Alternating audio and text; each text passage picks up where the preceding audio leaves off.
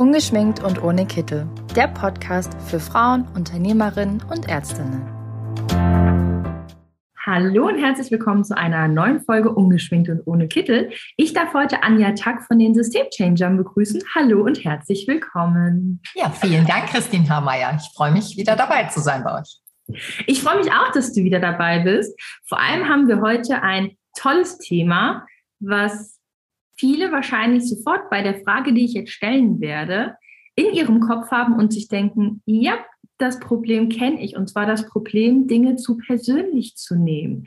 Wir haben nämlich aus unserer Community die Frage reinbekommen, meine Mitarbeiterin hat gekündigt und ich nehme das jetzt total persönlich. Wie schaffe ich es denn, das Ganze nicht mehr so persönlich zu nehmen? Ist natürlich ein großes Thema, oder Anja? Ja, mit Sicherheit und ist natürlich weit mehr als nur die Kündigung. Das ist natürlich nur ein Beispiel dafür. Und vom Grundsatz ähm, kann ich immer erstmal sagen, wir nehmen die Dinge persönlich, wenn wir irgendwo noch Verletzungen haben. Also wenn es etwas Altes in uns in der Regel antriggert, sagt man so ein bisschen im Fachjargon, also etwas anspielt, wo ich schon mal eine für mich unangenehme Erfahrung gemacht habe. Ja, das ist natürlich besonders im Praxisalltag, man sagt ja immer so schön, man trennt Beruf und Privat. Das ist ja manchmal auch gar nicht so möglich, weil man ja die hauptsächliche Zeit unter der Woche gemeinsam verbringt. Dann ist es natürlich auch klar, wenn ich mich mit einer Mitarbeiterin sehr gut verstehe und auf einmal steht die vor mir und kündigt, dann ist ja auch so ein bisschen dieses, ja, aber wir waren doch auch eigentlich irgendwie befreundet oder nicht, oder? Ja, entweder befreundet oder es ist natürlich auch immer ganz oft eine Loyalitätsfrage. Also ähm, das ist natürlich in dem Moment ja ein gewisser Affront.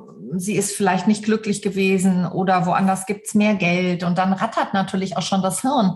Wie kann sie? Und dann geht's natürlich weiter. Was mache ich denn jetzt, wenn sie nicht mehr da ist? Das heißt, es hinterlässt und reißt ja in der Regel eine Lücke, weil ich nehme es ja selten persönlich, wenn es die Mitarbeiterin ist, wo ich eh denke, naja, ob die jetzt da ist oder nicht, das macht keinen großen Unterschied. Dann nehme ich in der Regel die Kündigung ja auch nicht persönlich, sondern bin ja tendenziell eher froh, dass mir vielleicht die Mitarbeiterin in meiner eigenen Entscheidung zuvorgekommen ist. Ähm, sondern es wird ja aus mehreren Gründen persönlich aus meiner Erfahrung heraus. Also entweder ähm, hat auch die Mitarbeiterin ein schlechtes Gewissen und geht so nach dem Motto, Angriff ist die beste Form der Verteidigung ähm, und fängt sofort als allererstes an zu erzählen, was in der Praxis hier alles schiefläuft, weshalb sie kündigt dann ist das natürlich sofort auch so ein Schlag ins Kontor. Man wird mit einer Nachricht überfallen und die ist natürlich auch erstmal begleitet von sehr unangenehmen Emotionen. In der Regel dann Vorwürfe, die kommen. Ähm, und dann ist es halt ganz wichtig, bei allen Dingen immer erstmal tief durchatmen, um diesem Gedankenkarussell und diesem emotionalen Karussell sich nicht komplett hinzugeben weil dann identifizieren wir uns sonst mit all unseren Emotionen, die da auf einmal aufploppen, mit all unseren Gedanken, die in die Vergangenheit gehen, die in die Zukunft gehen. Aber das Einzige, wo wir etwas sachlich, neutral und wertfrei erstmal nehmen können, ist eigentlich immer nur im Hier und Jetzt rutsche ich in die Vergangenheit ab? Bin ich irgendwo in alten Verletzungen, Glaubenssätzen, die wieder hochkommen? Oder gehe ich in die Zukunft und mache mir Sorgen über die Organisation, wie ich die Lücke aufgefangen bekomme, wie ich meine Dienstpläne ändern muss? Denn das führt ja mit so einer Kündigung auf jeden Fall zu mehr Arbeit. Hm. Und da sind wir dann auch schon wieder am nächsten Punkt. Neben dem Thema vielleicht möglicher Glaubenssätze, die das Ganze antriggert, ist es natürlich so, dass die meisten Arztpraxen gerade in der jetzigen Phase ja alle schon ihr Bestes und Maximalstes geben. Genau. Das heißt, die laufen eigentlich alle am Limit und weit darüber hinaus. Und das schon seit einem längeren Zeitraum. Und jede Kündigung bedeutet ja sozusagen wieder eine Störung im Ablauf. Und es kommt noch ein Problem, noch eine Herausforderung, noch eine zusätzliche Aufgabe on top. Das heißt, das Stresslevel wird von jetzt auf gleich deutlich erhöht. Ja. Plus, man muss auch irgendwie mit seinem eigenen Kopf klarkommen. Genau. Und der wird natürlich erstmal, weil du gerade Stresslevel ansprichst, äh, Christine, würde ich gerne ganz kurz einhaken. Das heißt, das triggert sofort natürlich mein sympathisches Nervensystem. Mhm. Damit kann ich eigentlich gar nicht mehr klar denken, sondern ich gehe sofort in die Instinkten, Verhaltensweisen und gehe halt irgendwo in, in eine gewisse Kampfsituation. Also wenn mir dann noch Vorwürfe entgegenkommen, mit der der Mitarbeiter, die Mitarbeiterin ihre Kündigung rechtfertigt, neige ich natürlich sofort darauf einzusteigen.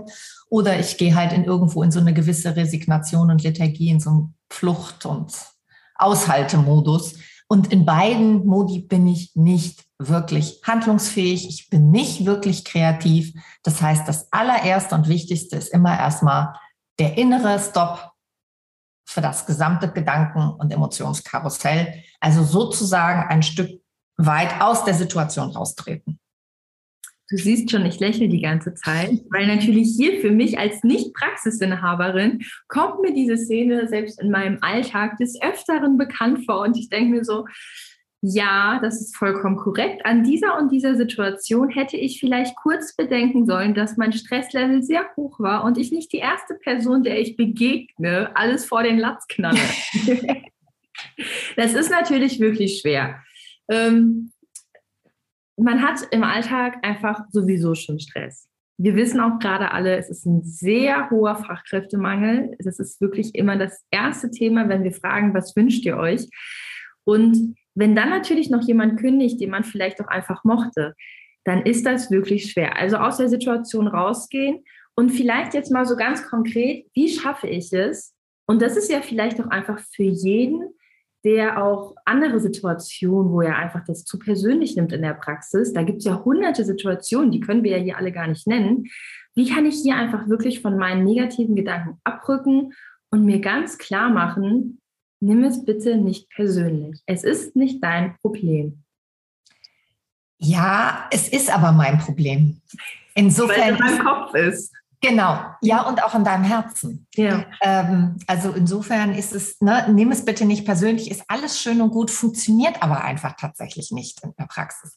Es ist eine Übungssache, die ich jeden Tag im Alltag trainieren kann zu atmen. Denn als allererstes bei jedem Stresslevel stellen wir die Atmung ein. Die Atmung verändert sich, wir reduzieren die Atmung. Ich glaube, gerade Ärztinnen brauche ich nicht erklären, was das mit dem Körper macht. Das kann ich mir hier an dieser Stelle sparen, während ich sonst natürlich dann immer ein bisschen drauf eingehe. So was das natürlich auch innerlich im Stoffwechsel und mit den Organen führt. Das heißt also, ich übe schon den Stresslevel jeden Tag, auch ohne diese besonderen Herausforderungen zu reduzieren. Also sich wirklich ganz kurze Auszeiten zu nehmen. Nicht mhm. immer wieder diese Idee, ja, ich stehe dann morgens eine halbe Stunde früher auf und ähm, werde dann erstmal eine halbe Stunde meditieren, funktioniert bei mir nicht. Was bei mir sein muss, es muss alltagstauglich sein, es muss praxisnah sein. Und was mir am meisten geholfen hat aus meiner eigenen Erfahrung heraus, ist, als ich angefangen habe, mich mehr mit der Quantenphysik zu beschäftigen und dem, was es dann auch mit unserem Mindset macht. Mhm. Denn dieses ganz klassische, wir denken jetzt alle positiv, wir lassen einfach keine negativen Gedanken mehr zu. Seien wir mal ehrlich, haben wir alle ausprobiert, funktioniert auch nur begrenzt. In dem ja. Moment, wo die Emotionen hochkochen, ist das mit dem positiven Mindset auch schon wieder vorbei. Total. Da kann ich mir noch so viel Post-its um den PC gemacht haben. Die sehe ich einfach gerade in dem Moment, wenn ich sie eigentlich bräuchte, nicht mehr. Das heißt also, ich gehe zu mir. Ich, mhm. Die erste Reaktion ist tatsächlich immer, Hände aufs Herz zum Beispiel als eine Handbewegung und ich komme erstmal bei mir an. Denn wenn ich ins Außen gehe und ich gehe in eine äh, Rechtfertigung, ich gehe in den Kampf, ich gehe in die Emotionen rein, ähm, ich nehme das persönlich, dann triggert es zwar mein Inneres an, aber ich bin nicht wirklich damit und mit mir verbunden, sondern ich spule ein altes Programm ab. Ja. Und daraus muss ich raus. Und das geht nur, wenn ich in dem Moment sage, hey, komm, ich komme jetzt einfach bei mir an. Ich spule nicht dieses unbewusste Programm ab, sondern das wird mir jetzt bewusst. Da mache ich den Cut. Ich fühle. Ich erlaube mir tatsächlich in dem Moment mal alle meine Emotionen, die da in mir brodeln, zu fühlen. Mhm. Und das geht nur, wenn ich weiß, dass ich in der nächsten Sekunde auch wieder da rauskomme. Ja. Weil wir fühlen das ja alle nicht, weil wir Angst davor haben, weil irgendwann in unserer Kindheit sind wir da nämlich mal nicht rausgekommen. Da sind wir hängen geblieben in diesen Gefühlen. Und die waren, fühlten sich halt alle einfach blöd an. Das heißt, ich muss mich erstmal wieder trauen, da reinzufühlen. Und das geht nur, wenn ich weiß, dass ich im nächsten Moment zwei Hände habe. Eine, die vielleicht dann noch auf meinem Herzen liegt, zum Beispiel, um reinzufühlen. Und die andere einfach wieder so 20, 30 Zentimeter davor halten kann und da dann reinfühle, die fühlt sich nämlich anders an. Und dann beginnt eine Unterschiedsbildung. Und durch diesen Unterschied kann ich die Ordnung sozusagen in mir und meinem emotionalen Chaos erstmal wiederherstellen. Ja. Ich habe das gestern mit einer Klientin gemacht, die extreme Ängste und Panikattacken hat, weil sie wirklich zwei extrem schlimme Unfälle hatte. Wir hatten gerade über meine Arbeit auch mit den Pferden gesprochen ähm, im Vorfeld, also wirklich richtig böse Verletzungen, schlimme lange Krankenhausaufenthalte ähm, und auch äh, in Lebensgefahr gewesen. So und ähm, mit der habe ich tatsächlich nur diese kleine Übung gemacht, diese mhm. Unterschiedsbildung gemacht, habe sie dabei in einem sicheren Raum begleitet und aus ihrer Angst raus konnte sie sofort den Gegenpol fühlen, nämlich auf einmal wieder Freude und Leichtigkeit. Mhm. Das hält dann natürlich nicht dauerhaft an, aber es macht uns erstmal wieder handlungsfähig. Es macht uns wieder denkfähig und es macht uns wieder handlungsfähig für den Moment. Das ist natürlich auch für das ganze Team eine wichtige Lektion, sage ich jetzt mal. Ja. Weil wie oft sind wir im Alltag in dieser winzig kleinen Situation, wo wir was persönlich nehmen? Und ich sage das immer, man hat ein Wasserglas, da tropft das erste Mal was rein, wo wir was persönlich genommen haben, dann das zweite Mal. Nach ein paar Tagen ist es halb voll, nach ein, zwei Wochen ist es ganz voll und irgendwann kommt der letzte Tropfen und wir alle wissen, was passiert beim letzten Tropfen. Wir explodieren. Und der, der in dem Moment um uns rum ist, der kriegt natürlich alles ab. Das kann ja, das kann ja teilweise sogar ein Mensch auf der Straße sein, je nachdem, wie voll dieses Glas und wie groß dieses Glas war. Und da ist es vielleicht auch einfach wichtig, dass man hier schon bei den Kleinigkeiten das nicht immer so in sich reinfrisst, sondern hier schon sagt, okay, ich habe das jetzt kurz persönlich genommen. Warum habe ich das persönlich genommen? Wie du es so schön sagst, atmen, aus der Situation rauskommen, Hand aufs Herz, kurz reflektieren und sich überlegen, warum nehme ich das persönlich? Habe ich in meinem Kopf ein Problem, was ich auch hier einfach lösen kann? Weil wie entspannt wäre unser Leben, wenn wir Dinge, die wir nicht persönlich nehmen müssten, nicht mehr persönlich nehmen? Das wäre ja der Wahnsinn. Ja, absolut. Und es ist durchaus machbar. Allerdings kann ich nur sagen, aus der Coaching-Erfahrung heraus, warum Fragen führen dich immer in den Kopf? Ja. Die führen immer in die Rechtfertigung und eigentlich noch mehr in das Gedankenkarussell. Also das ist äh, all meinen äh, Coaching-Aspiranten äh, und Auszubildenden sozusagen, die ich da begleiten durfte über die letzten zehn Jahre, habe ich immer eins, also eins habe ich immer verboten, das war die Warum-Frage. Alle anderen Fragen sind erlaubt. Was kann ich stattdessen tun, wenn keine Warum-Frage? Das ist natürlich das Naheliegendste, ne? Das ist nämlich genau das, was wir tun. Wir sind ja so darauf fokussiert, alle Sachen mit unserem Kopf zu lösen. Mhm. Und der ist ja auch toll und der ist ja auch intelligent mhm. und da passt auch ganz viel rein. Und wir haben auch einen unendlichen Wissensschatz. Aber ähm, wir vergessen dabei eben ganz oft das Herz. Und Mhm. Gerade in dieser, wenn ich es schaffe, Herz und Hirn in Einklang zu bringen und in ein harmonisches Miteinander zu bringen, bin ich einfach viel schneller handlungsfähig. Und deswegen eben keine Warum-Frage, sondern tatsächlich einfach nur zu spüren, was genau spüre ich denn, wenn ich das persönlich genommen habe? Ich spüre in der Regel ja einen Schmerz, eine Verletzung, ein, ein unangenehmes Gefühl, Ärger, Neid, ähm, Missgunst oder einfach Traurigkeit, Einsamkeit, mhm. das Gefühl, getrennt zu sein von den anderen, weil die vielleicht jetzt irgendeine Bemerkung gemacht haben und das gar nicht so böse gemeint haben, die aber in mir etwas anklingt, weil ich vielleicht einen Glaubenssatz habe, der da heißt, ich bin nicht gut genug. Und ich verbringe den ganzen Tag damit, eigentlich ständig zu beweisen, dass ich es doch kann. Mhm. Und dann kommt irgendjemand und kommentiert, naja, das war ja mal wieder dilettantisch. Wenn ich diesen Glaubenssatz habe, dann bin ich sofort getroffen. Das bringt mich in meinen persönlichen Schwingungsfrequenzen. Ne? Wir schwingen ja alle so ein bisschen durch den Tag und jeder kennt diesen Begriff, wenn wir gut drauf sind, dann sind wir doch beschwingt und voller Energie mhm. und kraftvoll und können ein bisschen durchs Leben tanzen. Ja, aus dem Tanz falle ich dann raus, ne, in dem Moment. Da bin ich dann platt. Da kann ich mich dann nicht mehr gut bewegen. Da werde ich auf einmal sofort schwer. Es wird eng ums Herz. Ja. Und genau das, dazu lade ich die meisten ein, das wieder wahrzunehmen. Also tatsächlich die Sinne wieder zu schärfen das, was du, ja, oder was die Ärztinnen ja auch brauchen.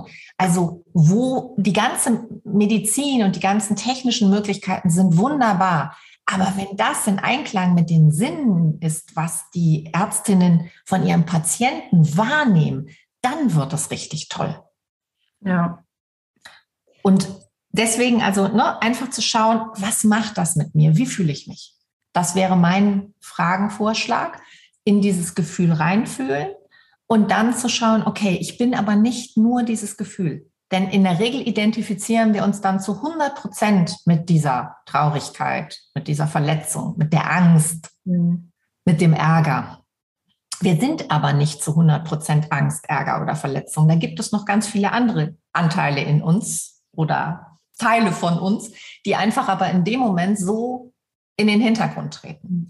Und genau diese Identifikation, die wir haben und die uns dann in alte, unbewusste Verhaltensmuster reinführt, wo wir dann explodieren, die gilt es eben tatsächlich zu durchbrechen.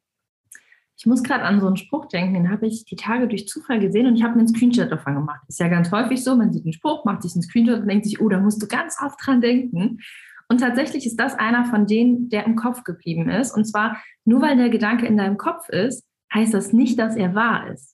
Mhm. Das fand ich ganz interessant, weil die Gedanken, die wir haben, ich glaube 70.000 Gedanken pro Tag hat ein Mensch. Und natürlich sind nicht äh, alle von diesen 70.000 Gedanken wahr, sondern da sind auch manchmal einfach Gedanken, die von Emotionen, von alten Verletzungen und so weiter getriggert werden, die dann einfach da sind und wo dann automatisch irgendwie gedacht wird, dass die wahr sind. Dabei ist das ja gar nicht so. Das ist vielleicht auch so eine Idee, dass man hier sagen kann, okay, ich habe jetzt das Gefühl, ich müsste das irgendwie persönlich nehmen und ich merke, mein Herz schlägt schneller, so wie du das schon sagst. Ich war eigentlich total gut drauf und auf einmal falle ich in so ein kleines Loch rein.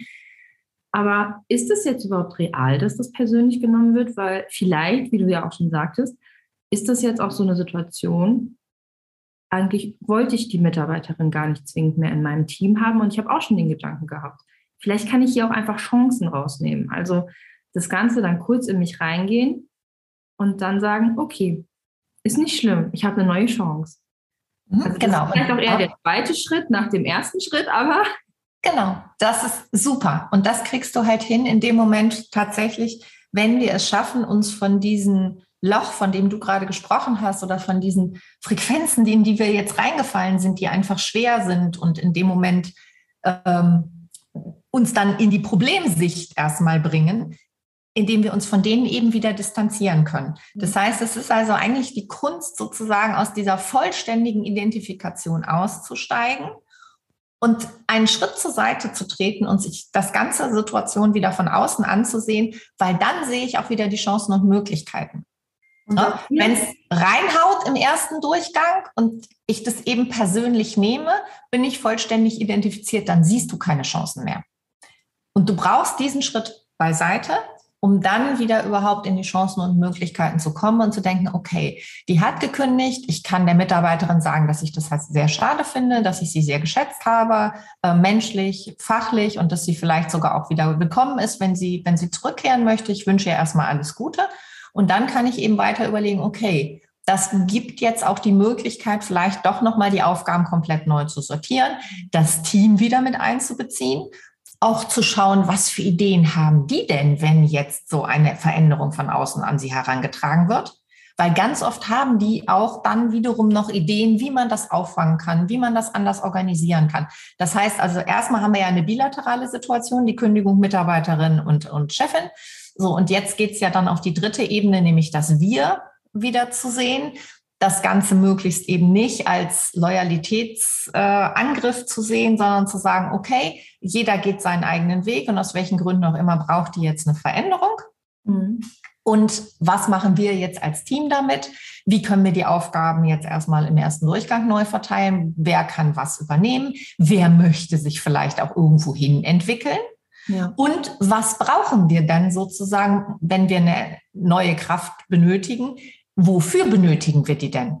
Also das ist ja eigentlich die Chance, nicht einfach die Stelle, die jetzt gerade frei wird, neu auszuschreiben, sondern wirklich das, dem Team die Gelegenheit zu geben, auch daraus einen Nutzen zu ziehen, ähm, die Chancen, die Entwicklungspotenziale der einzelnen Mitarbeiter erstmal auszuschöpfen, die ich schon im Team habe und die vielleicht bisher nicht genutzt waren.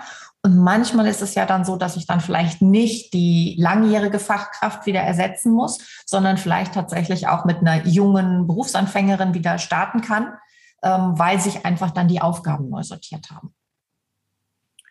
Also, statt es persönlich zu nehmen, aus der Situation raus, atmen, Hand aufs Herz und ja, dann ja. eventuell neue Chancen sehen für sich und für das Team. Genau. Und wenn man so gar nicht da rauskommt, dann ist es immer wichtig, dass man einen Sparringspartner kennt, bei dem man anrufen kann und der nichts mit der Sache zu tun hat, der außenstehend ist und der sich das einfach mal anhört und einem wieder den nötigen ähm, Raum schafft, diesen Schritt auch zu gehen, daneben zu treten und sich das von außen anzuschauen. Mhm. Weil wenn wir sehr in der Situation verhaftet sind, dann fehlt uns dazu manchmal einfach die Kraft. Und deswegen ist es immer wichtig, auch einen Sparringspartner, einen Rettungsanker zu haben, ähm, gerade auch als ähm, Chef und Chefin, zu wissen, okay, da gibt es jemanden, den kann ich jetzt einfach mal anfunken. Wir telefonieren eine halbe Stunde, machen einen Videocall, machen ein Coaching und ich gehe wieder gestärkt in den nächsten Tag rein, das anstatt die Dinge dann tagelang sozusagen noch mitzunehmen. Auch ein sehr guter Tipp. Die meisten haben ja schon einen, sind sich aber, glaube ich, gar nicht bewusst darüber. und an dieser Stelle, wer hier auch einfach sagt, ja, ich merke auch so kleine ähm, Konfliktpotenziale, Persönlichkeitsnebenpotenziale bei mir in der Praxis, der kann sich jederzeit an dich wenden, liebe Anja.